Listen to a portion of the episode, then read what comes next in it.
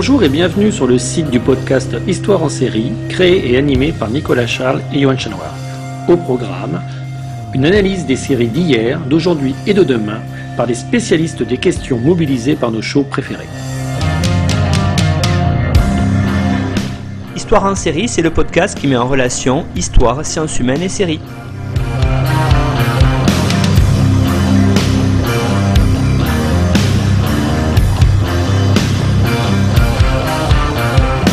Bonjour à tous, bienvenue dans l'épisode numéro 59 d'Histoire en série où je reçois aujourd'hui Simon Azenteufel. Bonjour Simon.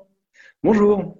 Alors Simon, vous êtes doctorant contractuel à Sorbonne Université, donc école doctorale 1, centre Roland-Mousnier, donc UMR 8596, sous la direction d'Elisabeth Crouzet-Pavant. Vous êtes aussi professeur agrégé donc d'histoire hein, titulaire et vous êtes mis en disponibilité pour études auprès de l'Académie de Versailles. Vous faites donc une thèse qui s'intitule Pratique, langage et conception du pouvoir chez les seigneurs de Romanie latine entre 1204 et 1430. Donc pour, à ce titre d'ailleurs, aujourd'hui, vous avez bien voulu venir nous rejoindre dans Histoire en série pour faire une émission thématique euh, que vous avez d'ailleurs très joliment intitulée À la guerre comme à la guerre. Alors Simon, de quoi on va parler aujourd'hui?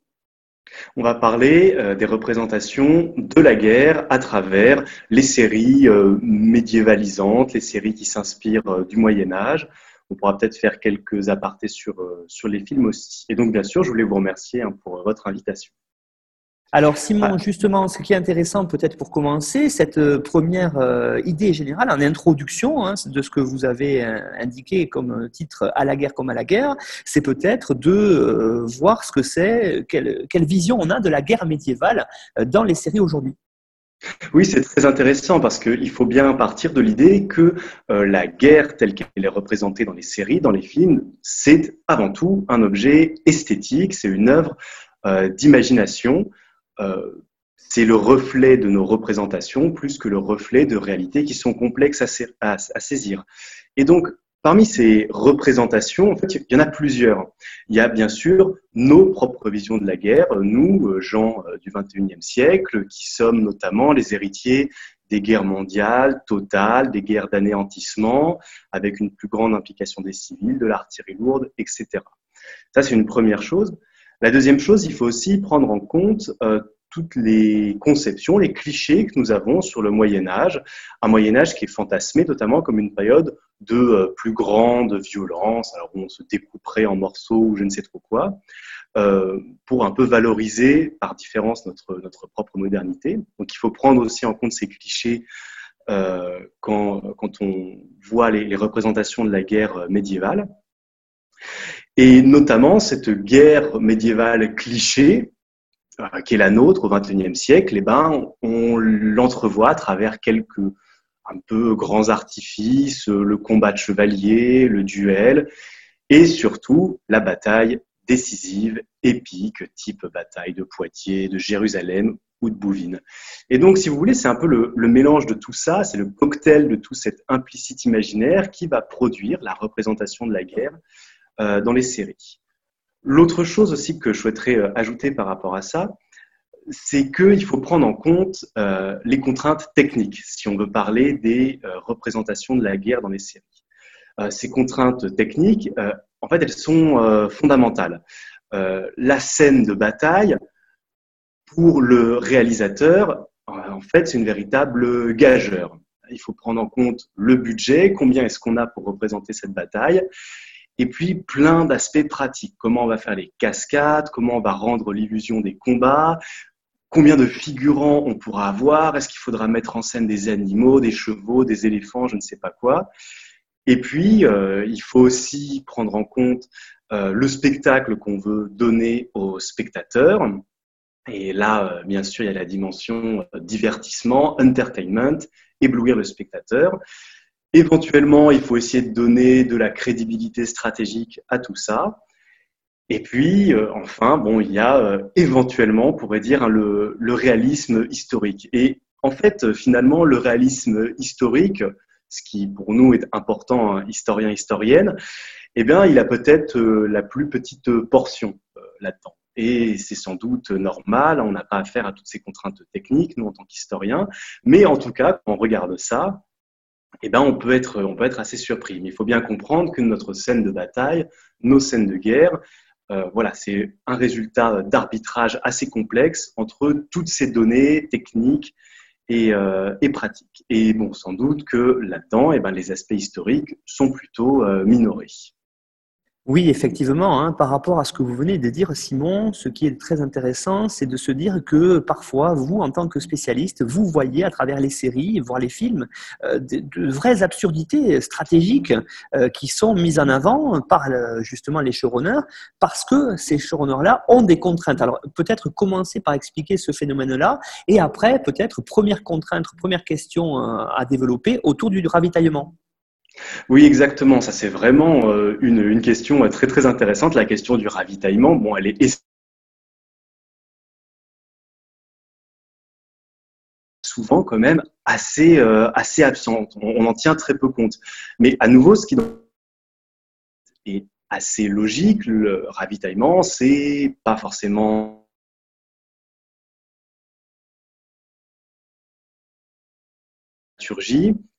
donc c'est une question que les réalisateurs préfèrent un peu euh, euh, laisser de côté. Euh, pourtant, c'est une question qui est vraiment fondamentale et surtout pour la guerre médiévale.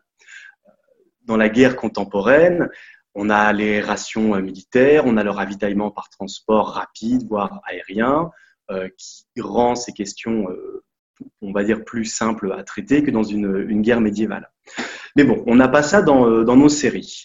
Et bon, le meilleur exemple qu'on peut trouver dans une série, c'est euh, si on s'intéresse aux deux dernières saisons de Game of Thrones, et en particulier euh, vraiment la, dernière, qui en fait est remplie d'absurdités stratégiques, dont cette question du ravitaillement.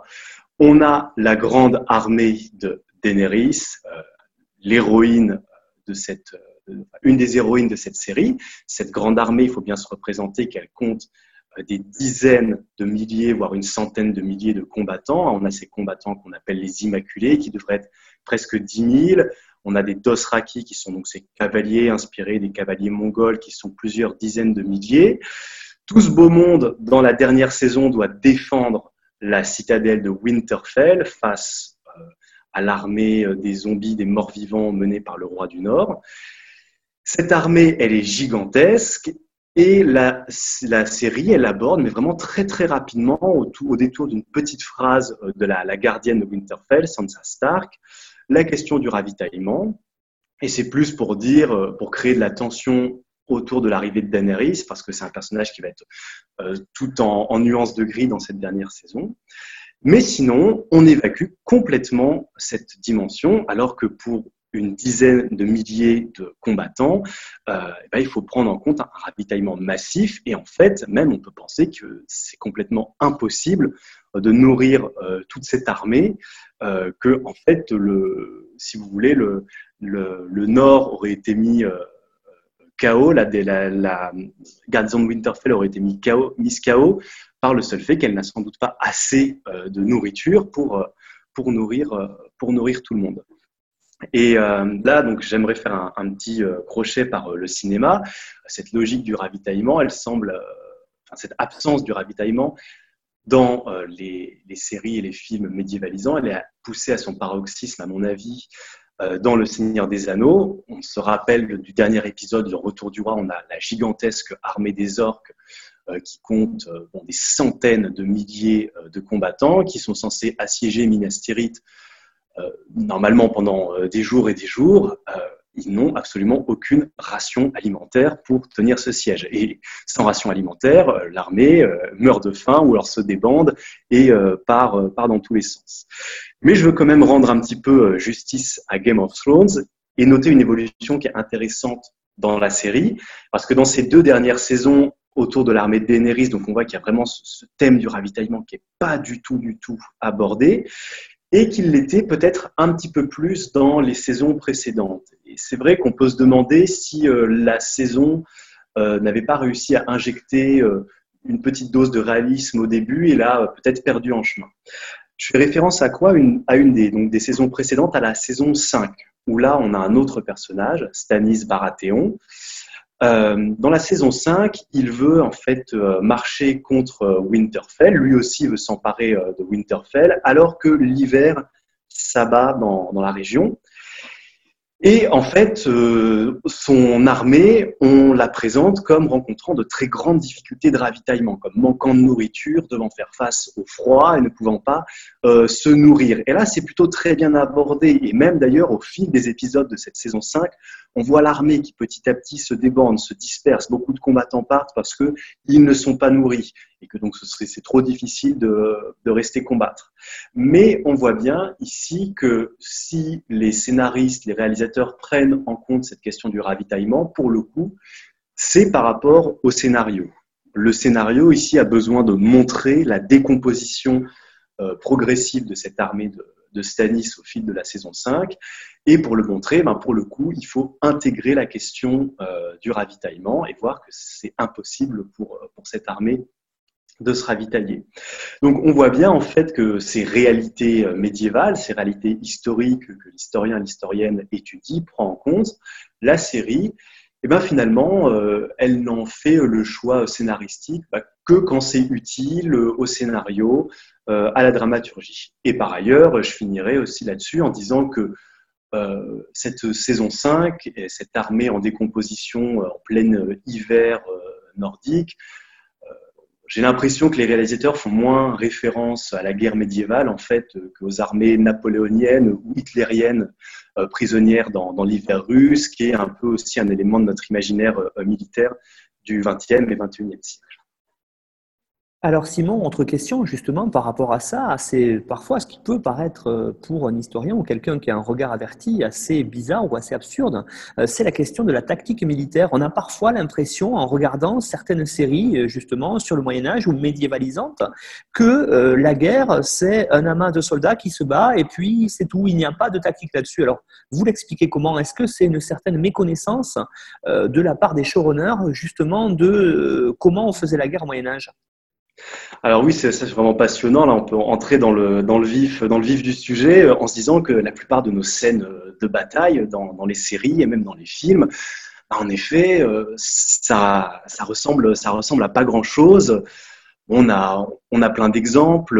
Au-delà de Game of Thrones, on peut bien sûr mentionner une série récente, Le Witcher, qui euh, s'ouvre dès son premier épisode sur une scène de bataille. Et alors on voit euh, deux armées, l'armée de Nilfgaard, hein, c'est les méchants de l'histoire, et en face l'armée de Sintra, qui seraient eux plutôt les gentils. Et en fait, ils se rendent dedans. Alors il y a les, cavaliers, les fantassins qui sont dans tous les sens. Deux gros blocs qui, se rendent dedans sans aucune, sans aucune logique. Ça, on le retrouve dans, vraiment dans beaucoup d'autres séries, dans la série Viking aussi. il y a une, une scène euh, qui, est, euh, qui se trouve dans la saison 4, à l'épisode 18, euh, où là on voit une gigantesque armée viking face à une armée d'un évêque anglo-saxon. Et là aussi, les deux armées se rendent dedans, sans faire attention à où sont situés les cavaliers, où sont situés les fantassins. Euh, c'est aussi des scènes euh, qu'on retrouve dans Last Kingdom, donc Nightfall, qu'on retrouve donc dans beaucoup de séries. Alors pourquoi est-ce qu'on a ces armées hein, sous forme de, gros blocs qui se rentrent dedans de manière euh, complètement désorganisée, alors qu'il y, a une, véritable, en fait, il y a une véritable tactique médiévale, différentes tactiques, il y a des unités aussi assez précises. Et donc là, là, on n'a pas ça. En fait, ce qu'il faut bien prendre en compte, euh, ce sont euh, sans doute euh, plusieurs, aspects. Hein. Le premier, c'est tout simplement, on pourrait dire, bon, l'aspect financier, pratique. Est-ce que la série a assez d'argent pour monter une bataille ou alors va juste se contenter de filmer de loin, en gros plan, des blocs de, de, de fantassins en numérique qui se rendent dedans parce que c'est moins cher, parce que c'est plus pratique? Ça, ce serait la première chose tous ces aspects techniques. Euh, et puis la seconde chose, donc c'est euh, peut-être une, une, méconnaissance euh, des, des, tactiques médiévales, aussi peut-être une, une, difficulté, si vous voulez, pour les, les séries à bien identifier diverses unités, parce que ça prendrait trop de temps en fait pour pour la série euh, de dire bon alors on a des chevaliers, des chevaliers à pied, des sergents, des sergents à pied, des archers, des arbalétriers, des troupes mercenaires. Euh, finalement, montrer l'armée médiévale dans toute sa diversité, c'est peut-être trop, euh, trop compliqué, euh, trop difficile pour des réalisateurs, ça risquerait de rompre le rythme d'une série. Et donc, on ne perd pas de, temps à montrer la composition d'une armée médiévale, on se contente un peu de montrer un gros bloc, voilà, alors ils ont plus ou moins les, les mêmes armes, les mêmes armures, et euh, ils se rendent dedans. Et puis, un dernier élément, L'important pour les réalisateurs, c'est de se concentrer sur les personnages euh, principaux.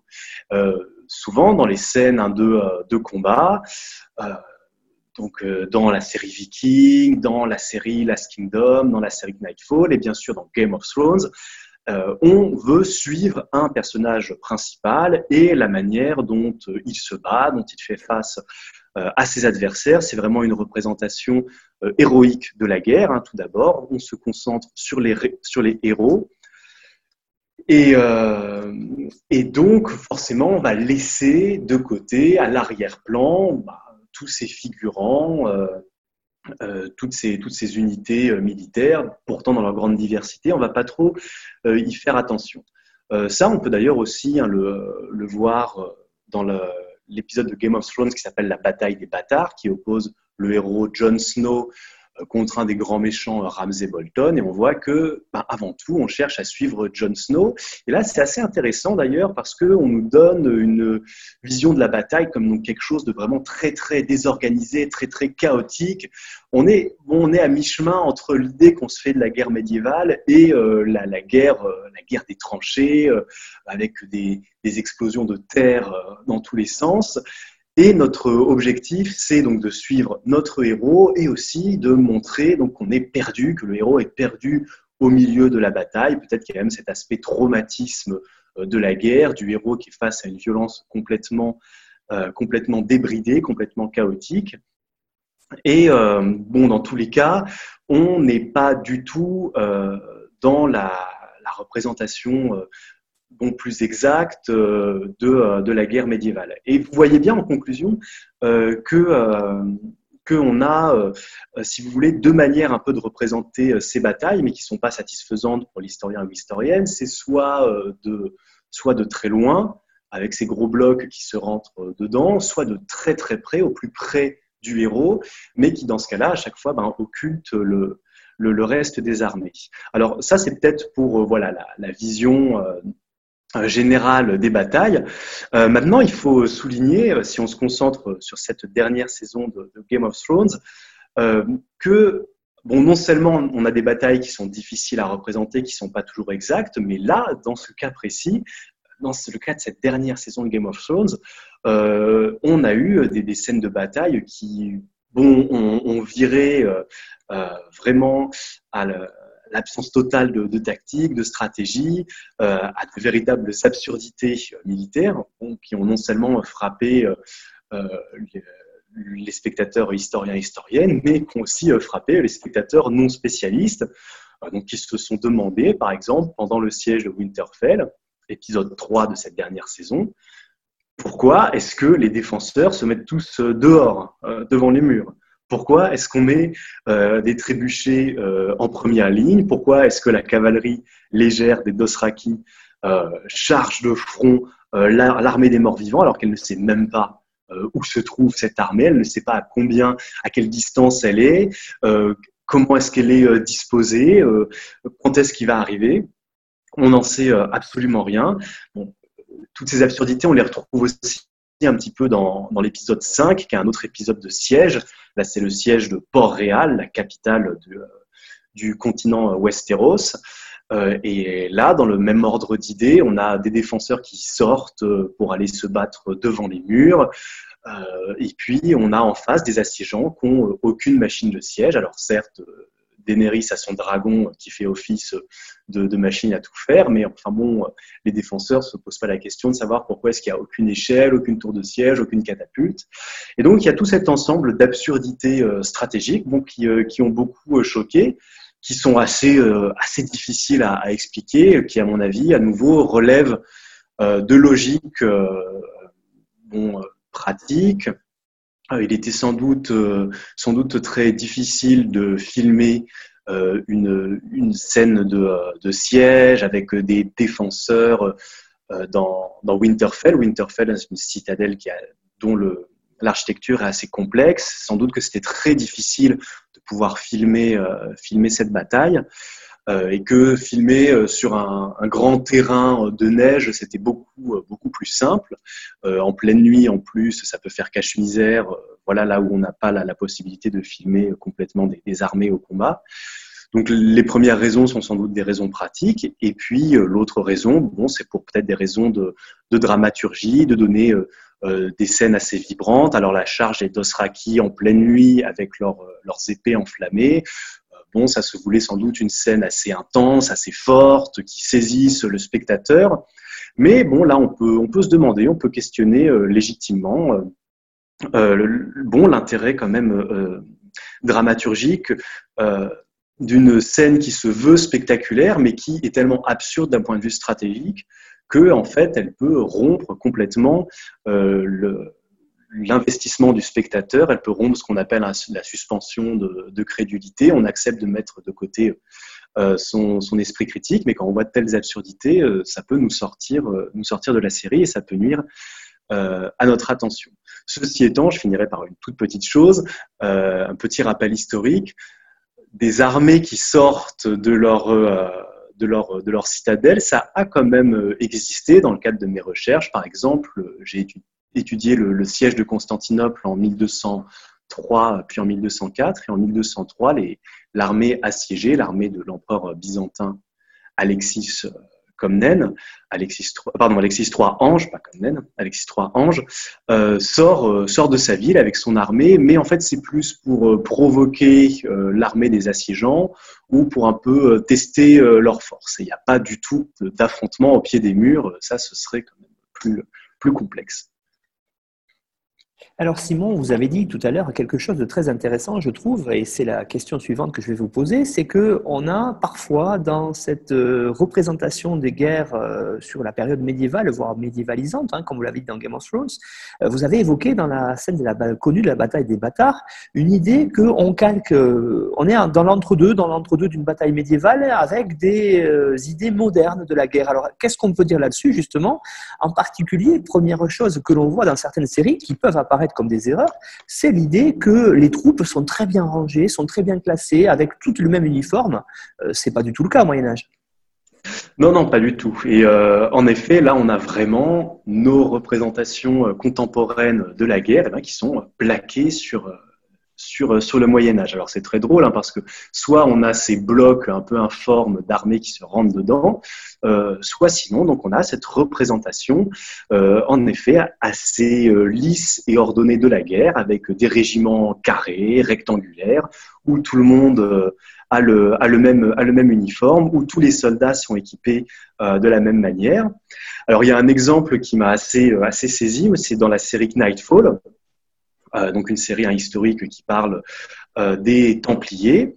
On est là dans la, saison 2 et l'épisode 6. À ce moment-là, on a le roi de France, Philippe le Bel, qui assiège avec son armée une forteresse des Templiers. Et si on regarde euh, l'armée de Philippe le Bel, elle est remarquable d'homogénéité. On a nos soldats qui sont bien rangés gentiment en unité, qui portent tous les mêmes couleurs, qui ont les mêmes boucliers, euh, les mêmes armures. En fait, on a vraiment, euh, on a déjà euh, une armée nationale hein, de l'époque moderne, bien rangée en bataillons.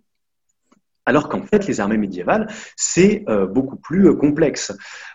Bien sûr, le roi peut avoir des troupes qui portent fleur de lys, euh, qui portent à peu près les mêmes, euh, équipements. Euh, mais il n'y a pas que les troupes du roi, il y a les troupes de ses vassaux aussi, qui viennent avec leurs propres hommes à leur service et donc bah, qui portent des signes différents, des armoiries différentes, des bannières différentes. Et puis, on peut aussi trouver bah, dans ces armées parfois des mercenaires qui ont un armement très hétéroclite. Euh, ces troupes de mercenaires, on les trouve bien sûr à tout moment euh, de l'histoire. À la fin du Moyen Âge, il faut rappeler aussi que ces troupes de mercenaires, elles peuvent être euh, relativement importantes hein, dans les armées occidentales, dans les armées françaises, dans les armées italiennes, où on emploie beaucoup, beaucoup de mercenaires.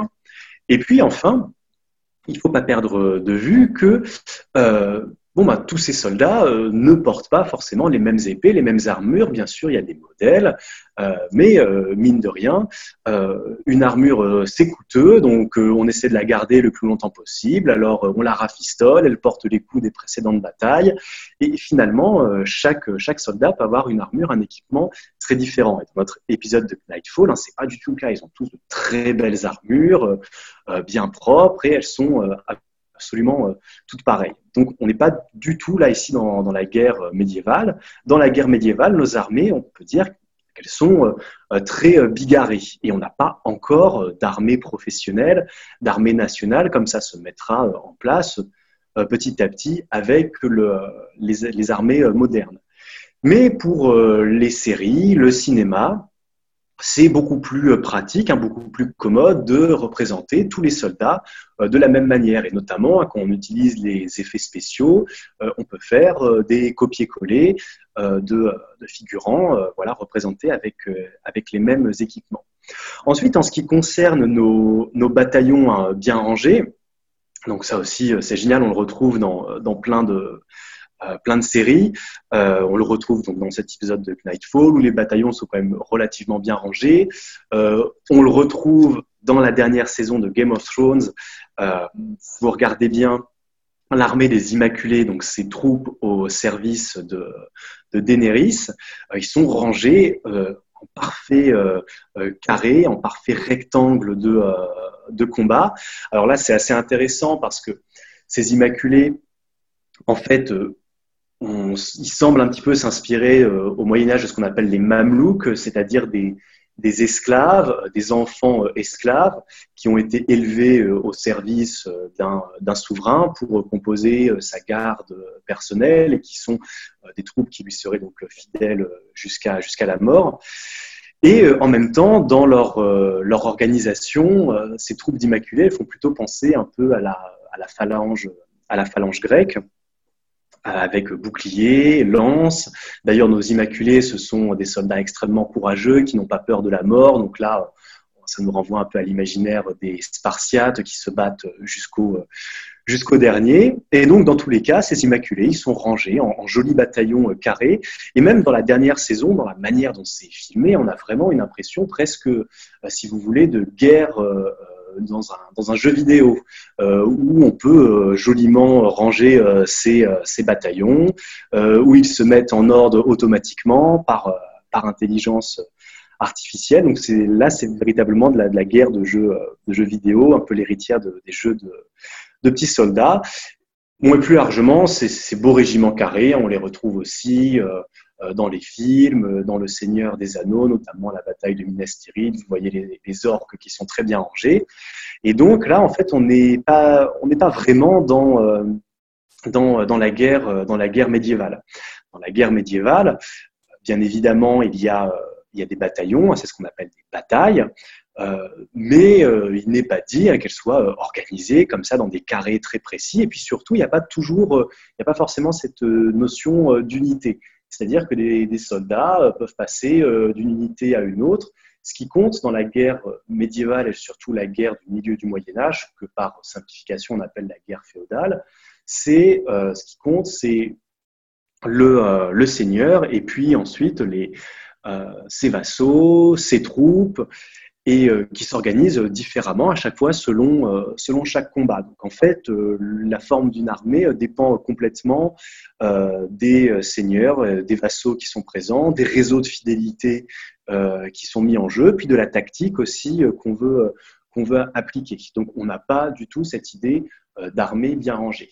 Et alors ce qui est assez intéressant, c'est que cette, cette, cette remarque, ce décalage entre des conceptions contemporaines et les réalités médiévales, cette remarque, a été faite euh, récemment par un historien, Dominique Barthélémy, qui a écrit, il me semble, en 2018, euh, un livre sur la bataille de Bouvines, donc une bataille très célèbre, où il euh, à nouveau, il remet un peu les sources à plat, il réfléchit sur cette euh, bataille, il réfléchit aussi sur son héritage, et puis à un moment, il se pose la question, il se dit très bien, bon alors, euh, quelle forme ça a pu prendre, cette bataille? Et puis il remarque, ben, souvent, lorsque les historiens, et surtout les historiens euh, positivistes du 19e siècle, mais même encore au XXe siècle, hein, veulent représenter une bataille, ben, ils réfléchissent par rapport à la guerre moderne, contemporaine, et donc ils représentent des petits bataillons, des petits carrés, rectangles qui se font face.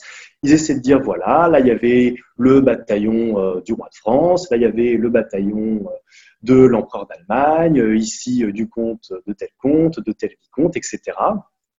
Et ce que dit l'historien Dominique Barthélemy, il dit ben, en fait, euh, euh, c'est quand même une simplification, un raccourci. Il parle même de représentation géométrique de la guerre, en faisant un petit peu allusion donc, à ces carrés, à ces rectangles très géométriques, en disant ben, ça peut être utile, certes, mais euh, ce n'est pas la seule façon de représenter euh, la guerre, et surtout c'est une représentation incomplète, qui ne traduit pas la complexité de la guerre médiévale, qui donc ne peut se, se résumer à ce jeu de, de, de petits voilà, unités carrées, rectangulaires, euh, de fantassins. Donc représentation géométrique de la guerre, et c'est vrai que euh, c'est une représentation euh, qu'on retrouve hein, complètement dans, nos séries.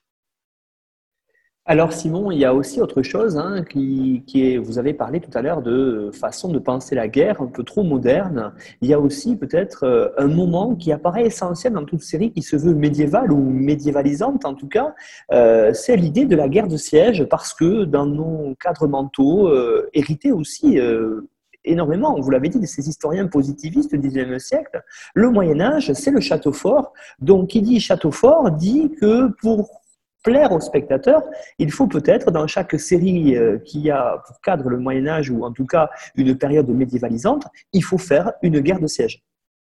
Oui, exactement. Euh, vous remarquerez hein, que dans beaucoup d'œuvres de fiction euh, cinématographique, le, siège, le siège de ce château fort, cet, cet emblème ce géotype, on pourrait dire presque du, euh, du Moyen Âge. Donc c'est une scène un peu, euh, incontournable. Alors bien sûr là, il, faut rendre à César ce qui doit être rendu à César. C'est le Seigneur des Anneaux qui a un peu réhabilité hein, cette grande scène euh, de, de, siège avec donc le siège du gouffre de Helm, puis le siège de, de Minas Tirith. Les scènes de siège avaient bien sûr existé hein, auparavant. On peut penser aux, Jeunes d'Arc de, de, Luc Besson ou à d'autres œuvres encore plus anciennes. Euh, et il y a d'ailleurs une, une thèse, bon, malheureusement, dont je ne me rappelle plus euh, le nom de l'historien, euh, j'espère qu'il me pardonnera, mais qui évoque ces représentations à des châteaux forts dans, dans les séries et dans les films. Et donc, effectivement, cette scène de siège, c'est incontournable et c'est revenu au bout du jour depuis, depuis le, Seigneur des Anneaux, et on le retrouve donc bien sûr dans Game of Thrones, dans Nightfall, euh, dans The Witcher. On le retrouve euh, aussi dans euh, un film Netflix dont je reparlerai un peu plus tard, hein, The King où il y a une, scène de siège assez intéressante.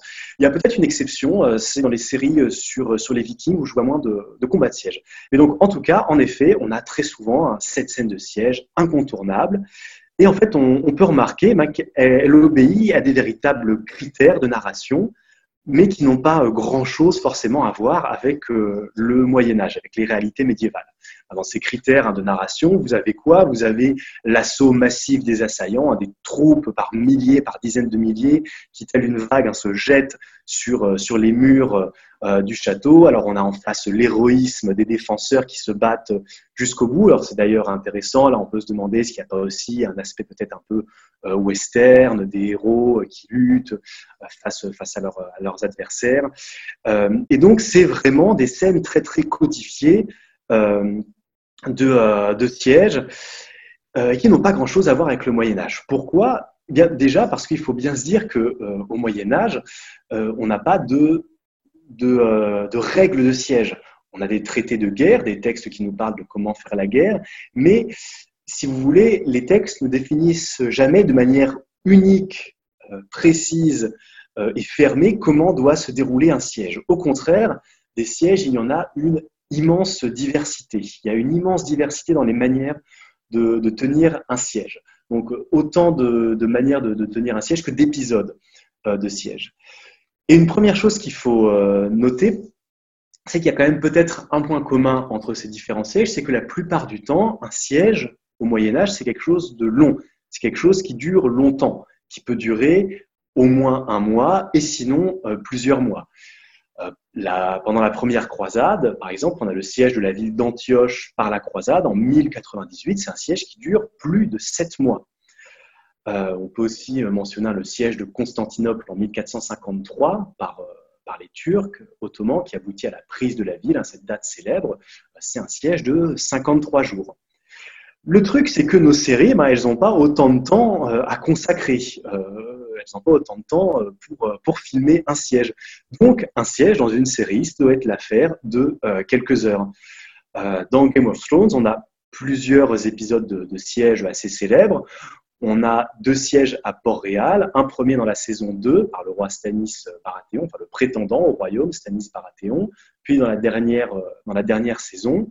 On a aussi le siège du, grand mur qui garde le nord en saison 4.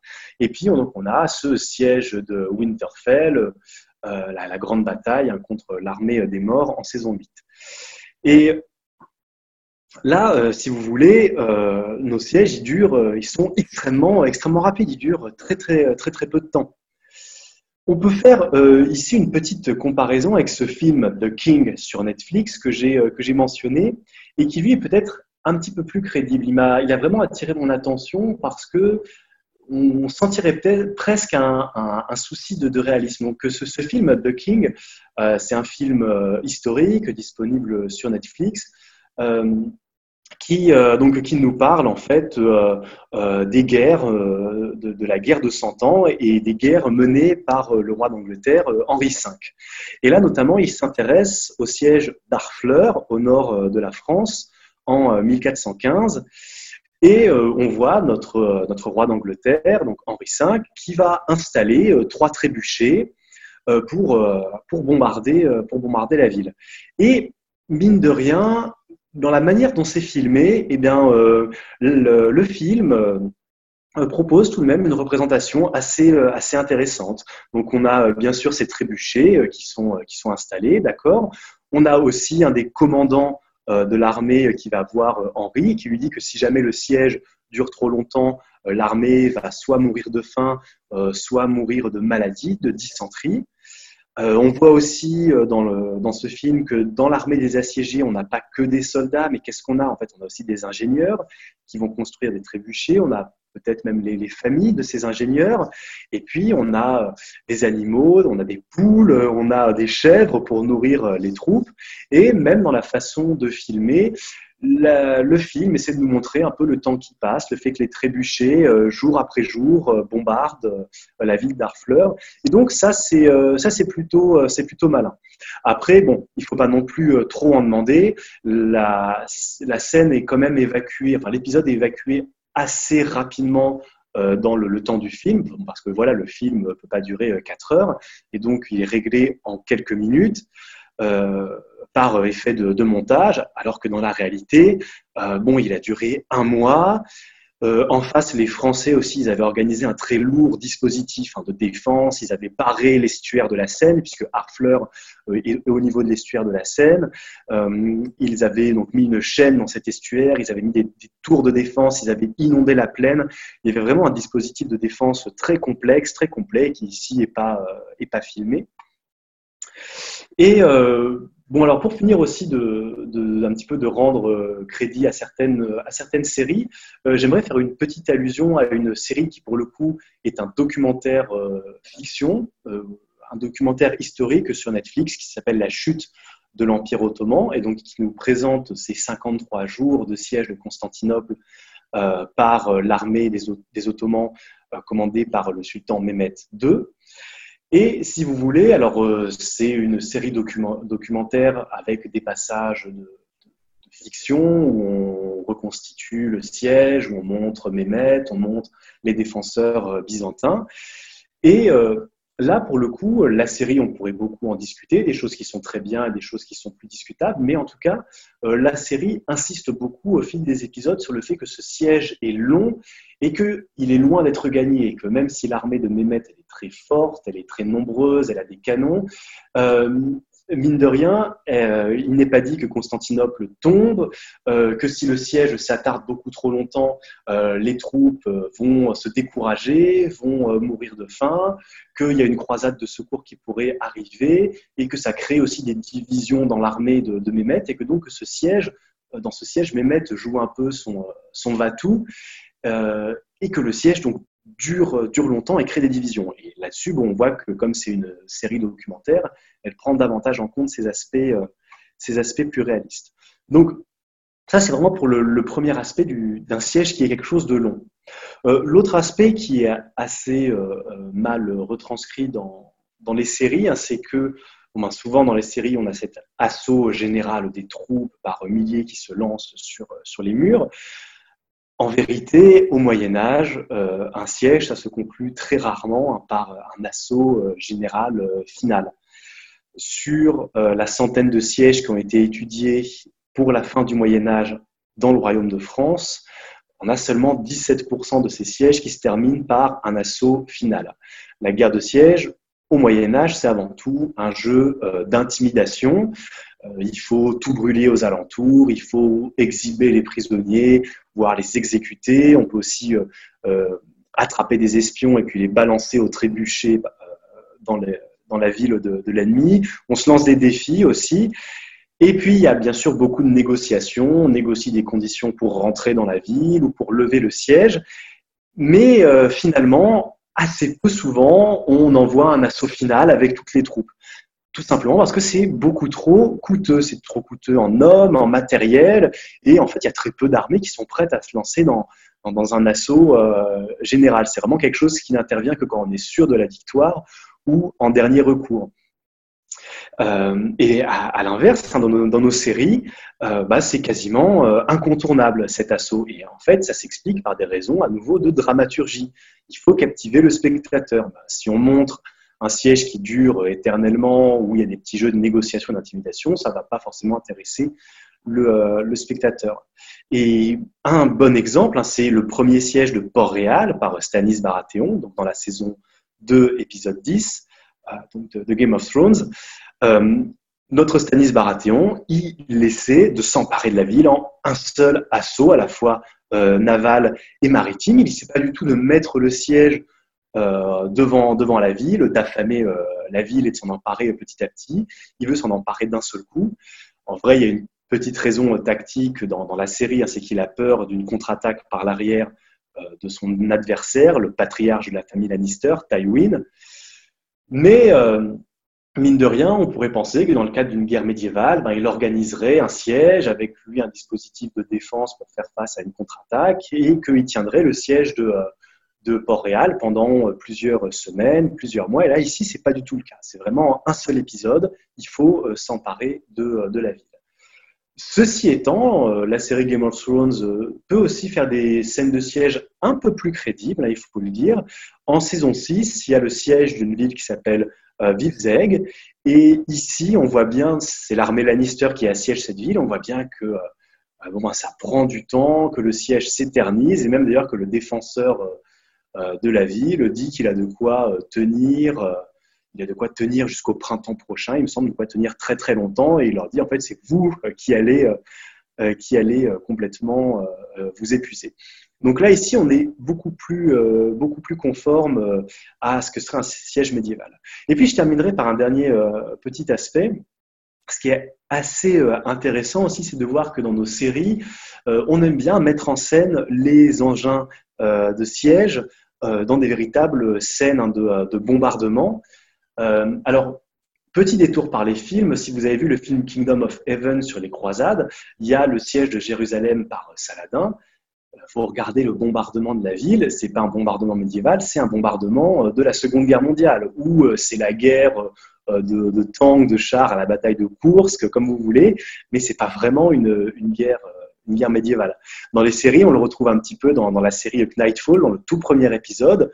Là aussi, c'est un épisode de l'histoire des croisades. Hein. c'est le siège euh, de la, ville d'Acre en 1291 par les musulmans euh, qui veulent donc euh, récupérer la ville sur les chrétiens. Et en fait, il y a un projectile de l'armée musulmane qui percute un navire templier, et le navire templier, il explose. Il explose véritablement comme un char. Alors, dans le même genre d'idée, dans cette, série, un Nightfall, un peu plus loin dans, l'histoire, lorsque Philippe le Bel assiège la, forteresse des Templiers, il utilise des espèces de, dynamite euh, du, euh, du, Moyen Âge, de dynamite médiévale pour ouvrir les portes. Bon, dans mes sources, j'ai pas vu mention de, ces, instruments-là. Et puis enfin, euh, retour sur Game of Thrones. Dans le siège de Port-Réal, le premier, là, on a l'utilisation du feu grégeois qui entraîne des explosions de, flammes vertes gigantesques. Alors le feu, grégeois, ça a véritablement existé. Hein. c'est une, tactique de guerre euh, byzantine au départ. Mais en fait, ce qu'on voit dans nos séries, c'est euh, à nouveau ce souci de dramaturgie. Il faut que ça explose, il faut que ça pète dans tous les sens.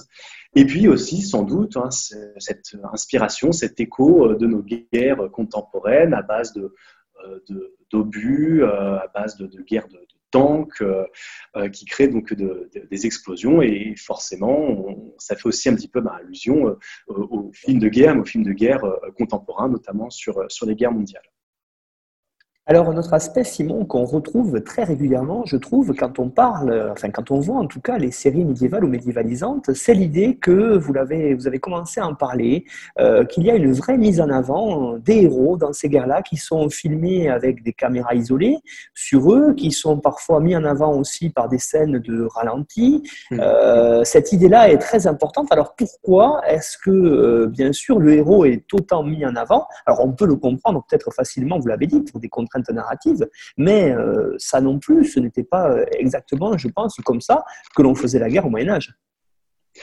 Euh, non, en effet, là aussi, c'est plus complexe. Et en fait, on se rend compte que donc, nos séries qui suivent comme ça dans les scènes de bataille les héros, elles font la part belle au, combat, au combat singulier.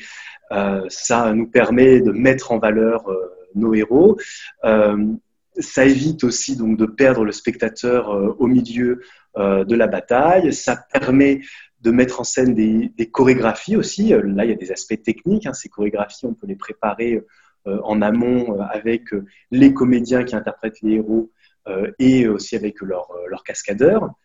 Et puis, en fait, ces combats singuliers, ça fait aussi écho à notre représentation du Moyen Âge. Le Moyen Âge, c'est en partie aussi le combat de chevaliers, euh, le combat de héros. Et donc ça, on le retrouve très très bien, euh, très très bien dans nos séries.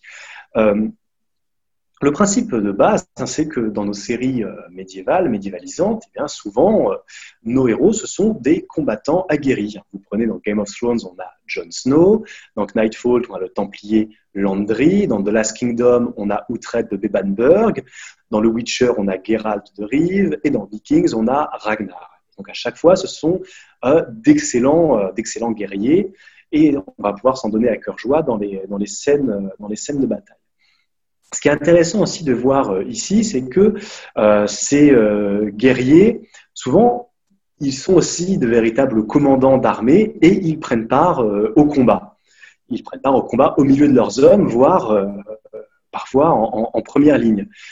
alors que c'est beaucoup plus complexe dans les réalités médiévales. C'est-à-dire qu'en effet, parfois, euh, les, euh, les souverains peuvent prendre part euh, aux batailles, mais aussi parfois ils restent davantage en retrait ou alors ils sont aussi dans les batailles, hein, les bataillons de l'arrière-garde. Il y a un épisode dans une de mes chroniques qui est très intéressante, hein, qui parle d'une bataille de l'empereur de Constantinople, Henri de Flandre.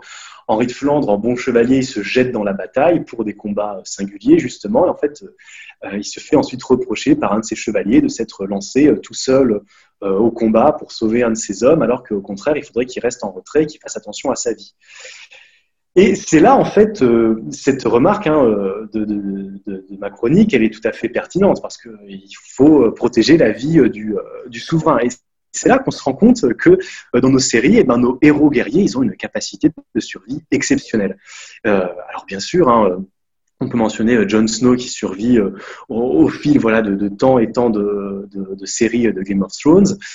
Euh, alors parfois il y, a des petites pirouettes scénaristiques, c'est-à-dire que par exemple dans le Witcher, on part du principe que le héros Geralt c'est une sorte de surhomme, donc ce qui explique en fait sa capacité de survie exceptionnelle. mais ça peut donner parfois lieu à, des scènes complètement hallucinantes. Et là, je reviens sur le film The King, euh, ce film, il se termine par la bataille, la fameuse bataille d'Azincourt euh, qui oppose donc français et, euh, anglais. Et on nous filme le roi anglais Henri V qui charge à pied dans le plus simple apparat. Il n'a même pas d'armure de plate complète. Il a une cuirasse, une petite hache à la main, alors que je rappelle que la hache, c'est plutôt une arme de roturier. Et il est seul, il n'a aucune escorte. Il est en première ligne et il charge dans la masse des combattants euh, en face de lui. Euh, plus fort encore, si on revient à Game of Thrones, à la bataille des bâtards, euh, Jon Snow, il s'élance complètement seul face à la totalité de l'armée de, Ramsay Bolton. Alors là, ça fait référence au fait que c'est un Stark, que les Stark sont des têtes, têtes brûlées, qu'ils n'hésitent pas à se lancer dans la bataille, mais c'est une perception complètement irréaliste et en fait qui est, surtout une conception héroïque euh, de, euh, de, de, la guerre, qui fait davantage, euh, qui s'inspire davantage sans doute des, des chansons, de gestes que des réalités médiévales. C'est aussi une, une, conception qui est assez démocratique hein, du héros médiéval. Euh, beaucoup de séries en fait euh, ont cet aspect démocratique, fonctionnent selon l'idée que le héros, il doit se mettre au niveau euh, de ses hommes, au niveau de ses soldats les plus humbles, il doit prendre autant de risques, de qu'eux et se lancer au cœur des batailles, ce qui donc n'est pas, n'est pas le cas dans nos véritables batailles médiévales. Et puis autre chose, il faut voir donc que ces héros, ben, très logiquement, les réalisateurs, ils ont envie de les mettre en scène dans des duels. Euh, pour euh, affronter un ennemi particulièrement puissant, et ça va donner une très belle scène de duel, ou alors pour euh, défier en duel un chef ennemi, et ce duel décidera hein, du sort d'un royaume. Ça, c'est une scène aussi qu'on est assez habitué à voir dans beaucoup de films, même dans d'autres époques d'ailleurs, hein, deux chefs qui se battent, et de ce duel, on décidera du, sort du, royaume en jeu. Et il faut voir en fait qu'on est assez loin euh, ici des, euh, des, duels, euh, des duels médiévaux. Alors déjà, il faut rappeler que bien sûr, on a, on a des tournois, mais ces tournois, ils sont assez codifiés, ils sont ludiques aussi, ce sont des moments ludiques, ce ne sont pas seulement des moments de guerre et des moments politiques. Et puis au milieu du Moyen Âge, ce sont des tournois aussi qui sont collectifs, un peu en fait comme avec des équipes de sport. On ne se bat pas un contre un, on se bat véritablement en équipe. Dans tous les cas, un duel entre souverains face à face pour régler des affaires politiques, ça, c'est vraiment euh, très, très rare.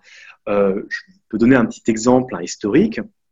En 1283, on a deux rois, Charles d'Anjou et Pierre III d'Aragon, euh, qui se disputent la Sicile, et on propose de résoudre ça par un combat singulier dans la ville de Bordeaux, en territoire neutre.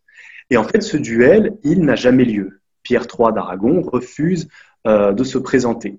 Et en fait, souvent, s'il y a cette logique-là, on se défie en duel, mais euh, le duel n'a jamais lieu. C'est juste une, procédure, euh, une procédure un peu, un peu symbolique.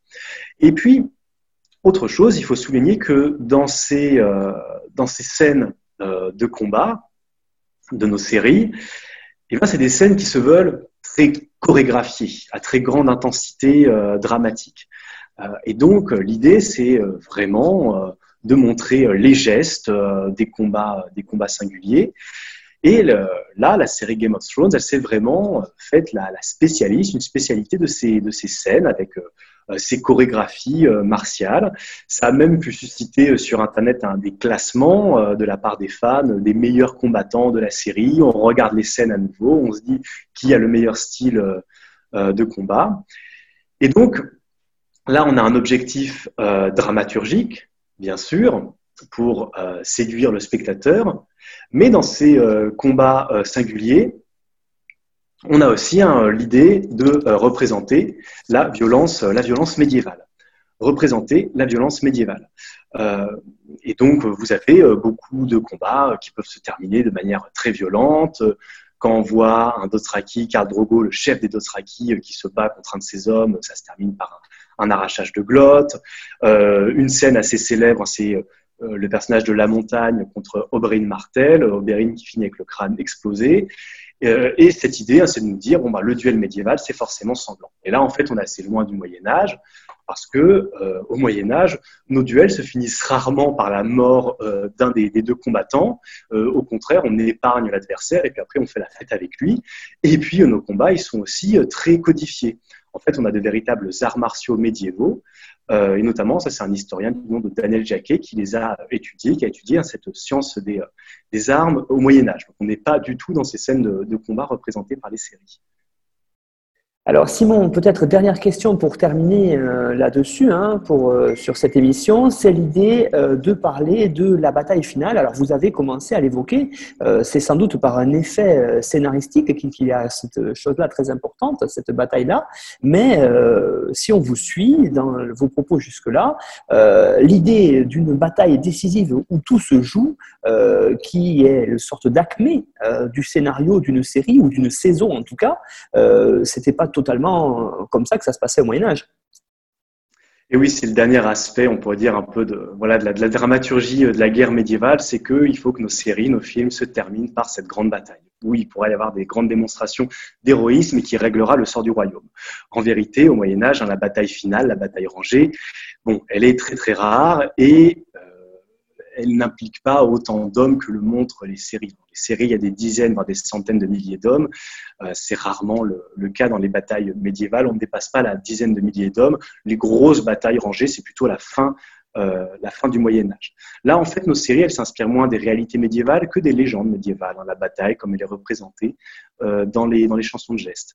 Et donc, Ici, on a, vraiment euh, cette idée euh, euh, bataille, euh, ça doit être décisif au Moyen Âge, que ça appelle une victoire, une résolution de toutes les intrigues politiques. Mais en fait, ça, c'est plutôt un artifice scénaristique. Et là, on peut revenir sur ce film de King avec la bataille d'Azincourt, donc, qui est la bataille de fin du film. Et en fait, dans cette bataille de fin, le scénario nous dit, ben voilà, cette bataille, elle résout tout. Henri V devient roi de France, etc. En fait, tout ça, c'est complètement fantasy, c'est complètement euh, fictif. Euh, après Azincourt, euh, Henri V va se dépêcher de rentrer en Angleterre parce que son armée est épuisée. Elle viendra en France 18 mois, 18 mois plus tard. Et le fait qu'il pourra conquérir ensuite la Normandie, c'est moins lié à cette bataille d'Azincourt euh, que au fait que la France en ce moment-là est en pleine guerre civile entre ce qu'on appelle les Armagnacs et les Bourguignons, et elle est tellement affaiblie que ça facilite la tâche de, euh, du roi, du roi d'Angleterre. Donc il faut vraiment voir ici que les, les séries euh, développent voilà cette idée qu'il euh, y a des batailles euh, décisives et en fait, ça oriente aussi notre regard sur le Moyen Âge. On se dit, ah oui, bah, les grandes batailles du Moyen Âge, c'était des batailles décisives. La bataille de Poitiers, la bataille de Bouvines, ce sont des batailles décisives.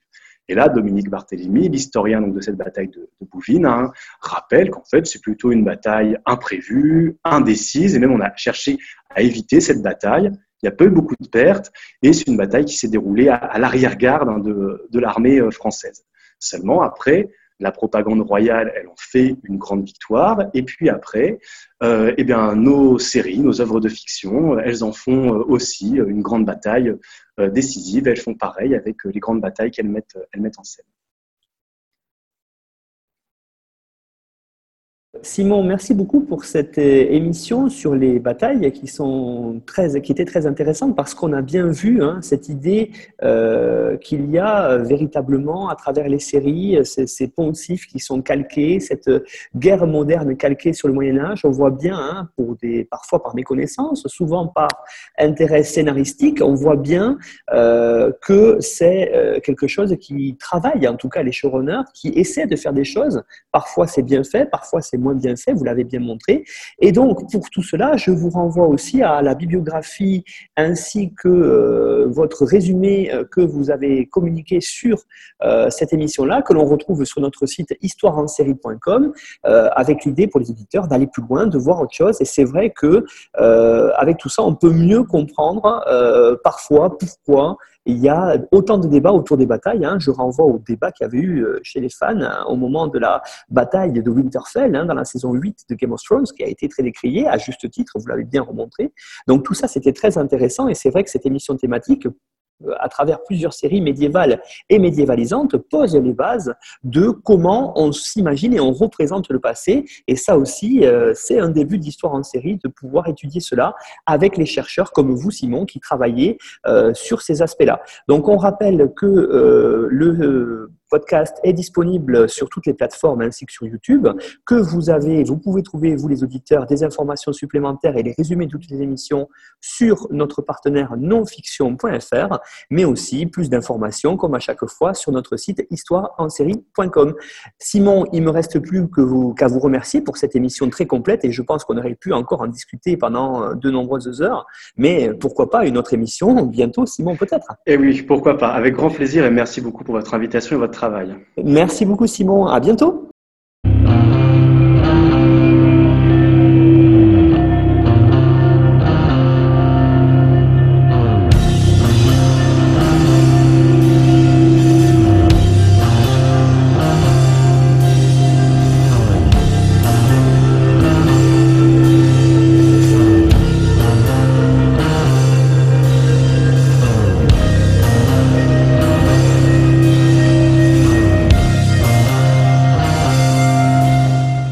Retrouvez-nous sur Twitter, at Histoire en série, pour connaître le programme à venir ainsi que des conseils bibliographiques.